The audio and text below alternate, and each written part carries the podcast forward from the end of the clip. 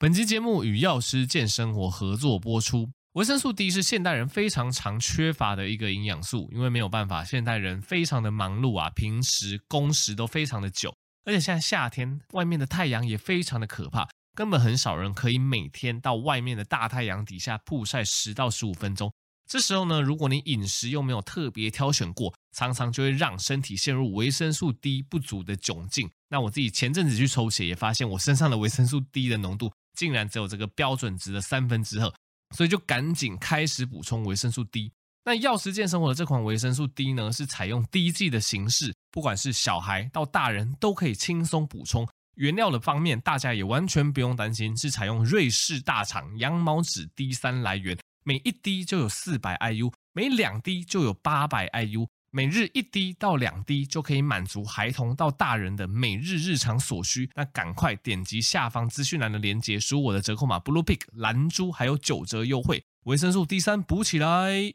好的，欢迎回到苍狼哥的频道。那维生素 D 三前阵子因为疫情的关系，真的是卖爆，然后一直到现在六月底吼才终于补货。对，然后再次提醒大家，因为我知道有少数的人、少数的学者、少数的智能医学派的医师。提倡说什么每天高剂量维生素 D 吃到什么一万两万 IU 可以防新冠病毒。老实说，我这个去 review 相关的文献哦，它其实证据等级都非常的低。所以我个人的观点还是支持你，就是依照国健署或者是世界各国维生素 D 三的一个摄取建议啦。这个大人每天八百到一千 IU 大概就够了，小朋友大概四百到八百 IU 其实就够了，不用去真的去吃到什么高剂量一万到两万 IU。我觉得那个。有点夸张。总之，维生素 D 三对身体来讲，应该算是一个蛮好的一个天然的营养物质，在此推荐给大家哈。好，那今天第一个议题来跟大家聊聊咖啡。大概好几个月前哈，这个节目也有跟大家讲过一个咖啡专题。那个时候主要是针对二零二零年 NEJM 这个顶级期刊，它对于咖啡的回顾。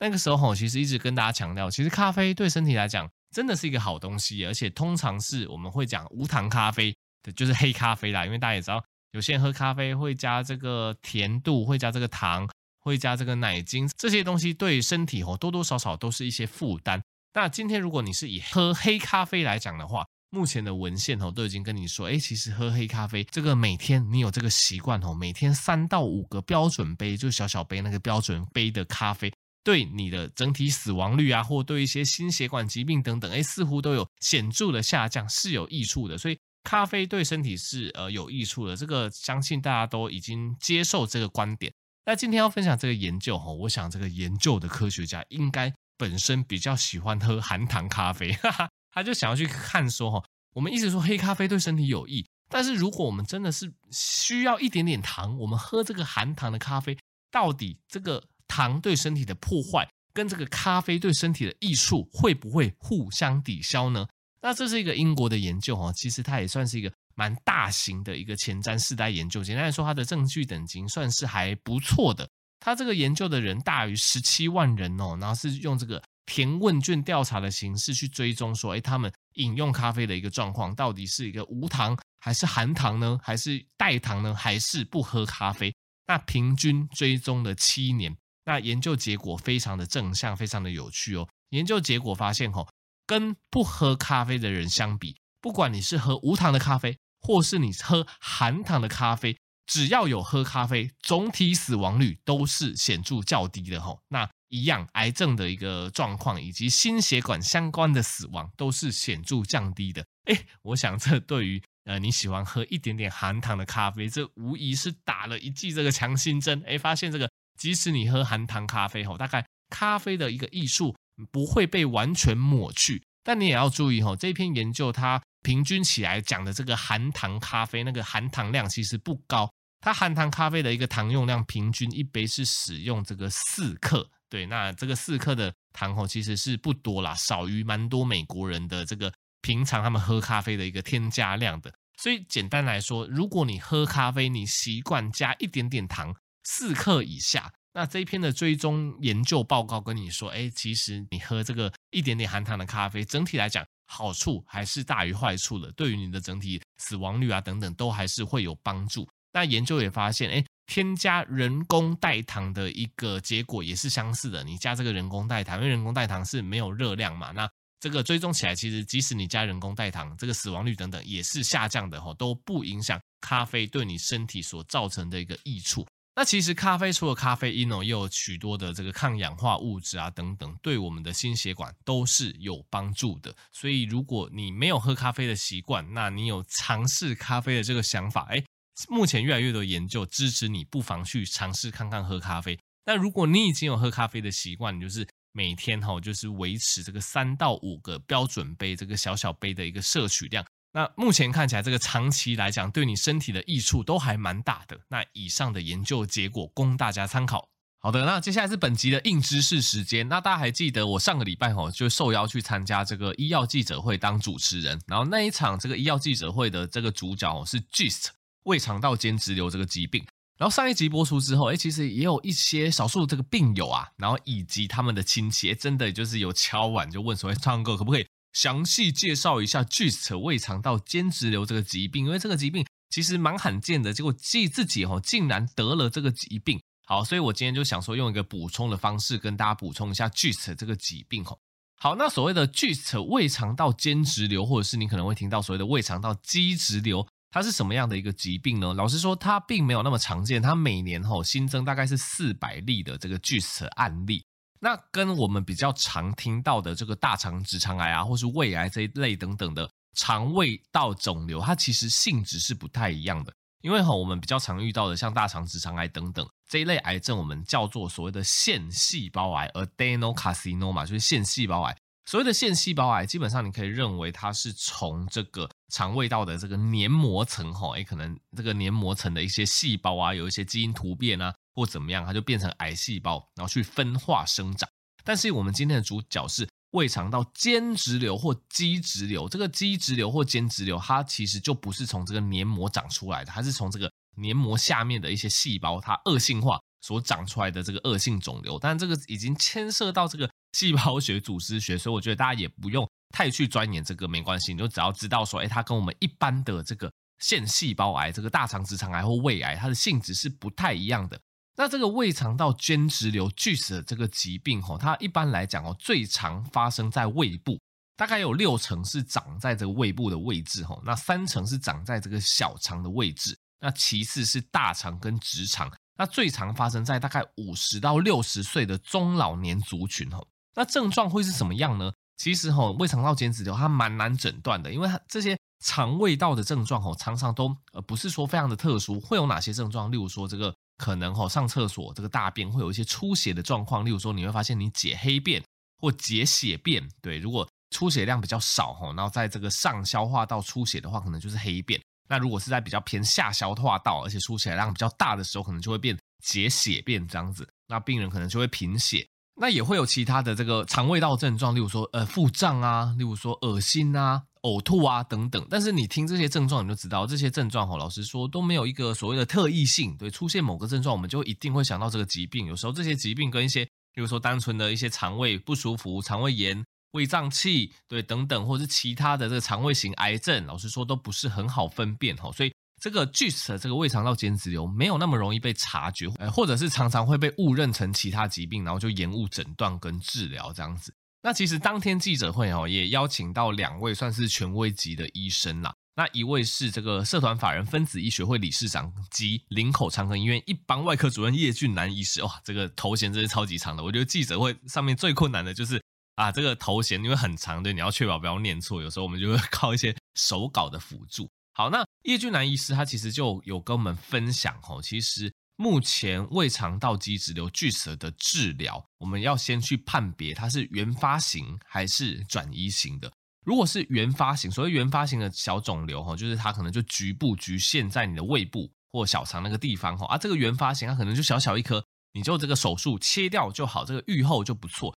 但是转移型，哎，转移型就比较麻烦了，因为如果是肿瘤比较大了，或是这个所谓的转移型了，已经很多颗了，这种可能就不适合手术，你就要必须。呃，使用一些标靶治疗药物之类的哈。那其实上一集也有跟大家讲到，目前越来越多癌症，我们在取下简体，对，我们去开刀取下简体之后，我们可以去进行一系列所谓的基因检测。那这个基因检测之后呢，诶，如果有一些特别的基因点位变化，我们可能就可以使用相对应的一些精准标靶治疗的药物。那 GIST 胃肠道间质瘤这个疾病也不例外哦。当我们就是取样这个肿瘤哈，然后去做这个基因检测的时候，诶，如果我们在 Gis 胃肠道间质瘤的这个癌细胞里面发现有所谓的 PDGFR 阿法 D 八四二 V 的这个基因突变的话，诶，现在哈就有一个健保给付的这个精准标靶用药可以使用来治疗这一类的患者。那其实哈，我觉得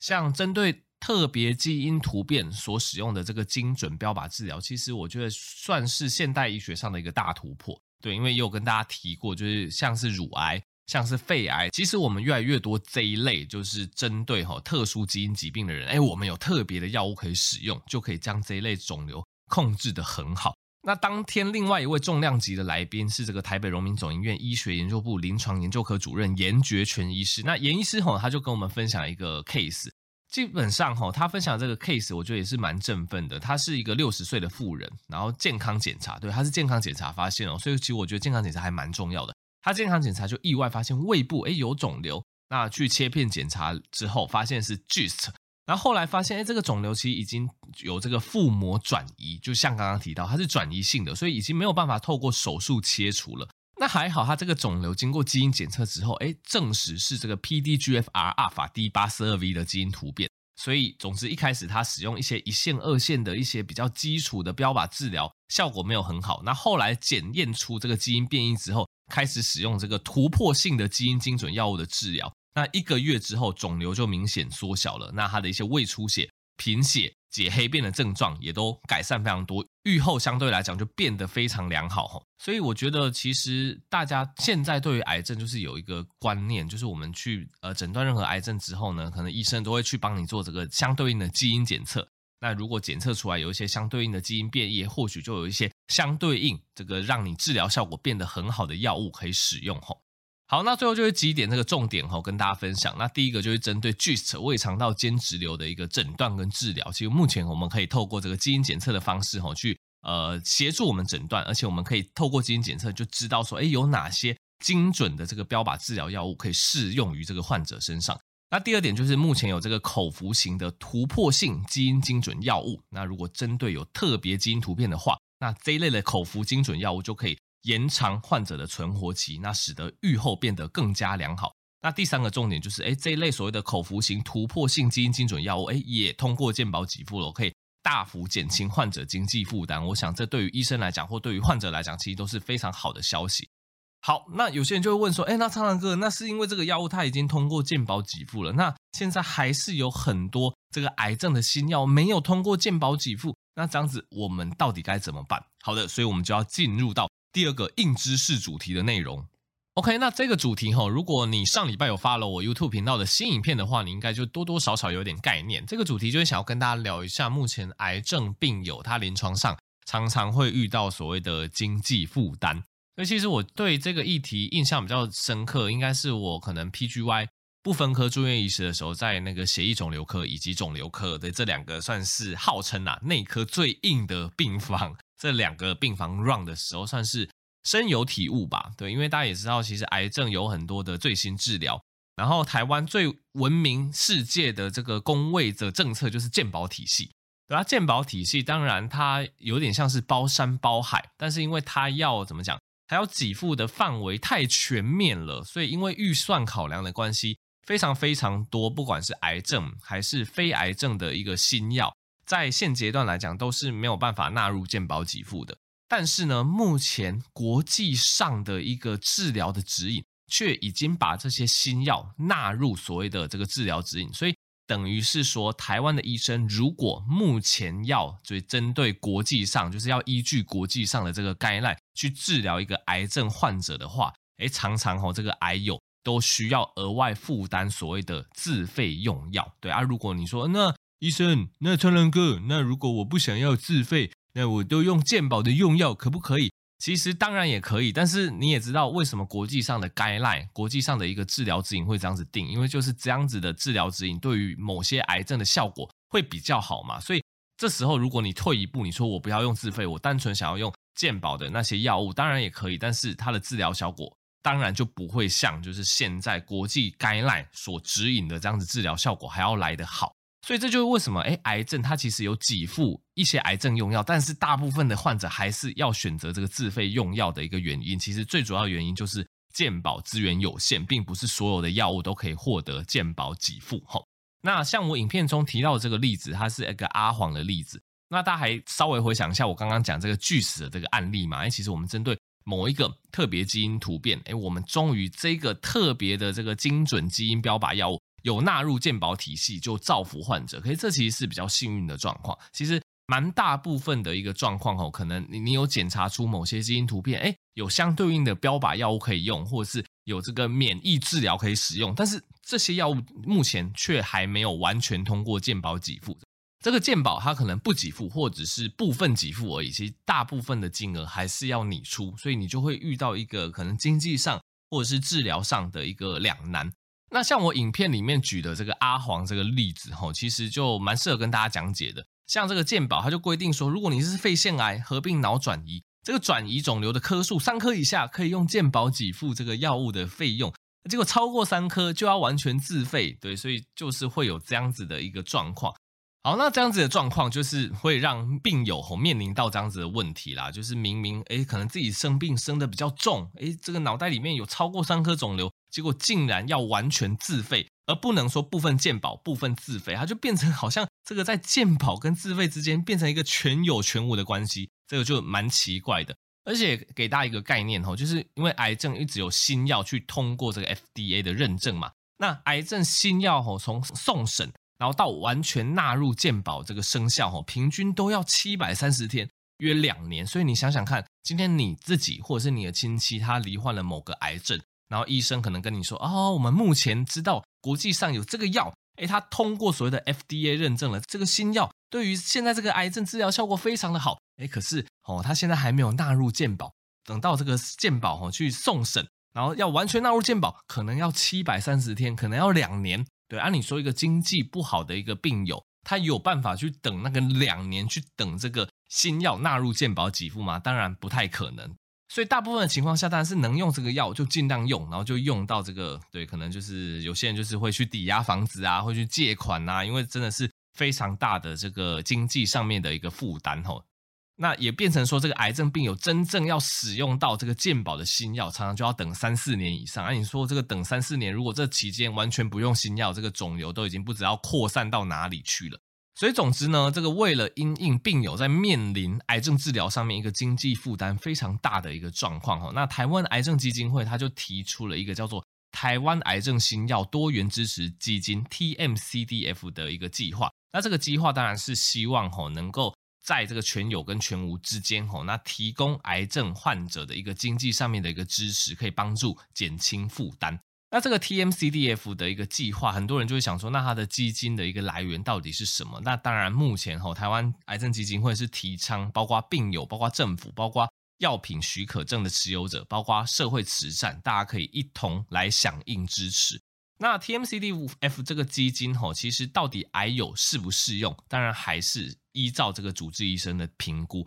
基本上经过主治医生的专业评估，如果癌友他适用这个未通过健保给付的癌症新药的话，那 TMCDF 它可能就可以提供一部分的这一类所谓的治疗费用上面的一个支持。那基本上这样的一个支持哈，也不影响一般民众他去选用所谓的健保药物，因为健保药物跟自费药物它往往是分开来的，基本上两者是不会互相影响的。那根据这个台湾癌症基金会的调查，哈，因为其实大部分的病友他们得到这个消息，他们是蛮振奋的。他们是这样子表示的，哈，如果有机会透过这个新药去稳定病情，那延长六个月的寿命，那维持自理生活的话，其实有高达七成的癌症病友他愿意共同负担这个 TMCDF 的这个基金，哈。当然，你到底要不要加入这个计划，其实还是操之在每个人以及每个癌友上面。所以这个等于是把治疗的选择权回归给病友啦。因为其实我自己本人去接触到 TMCDF 这个计划之后，我是认真觉得这个计划应该可以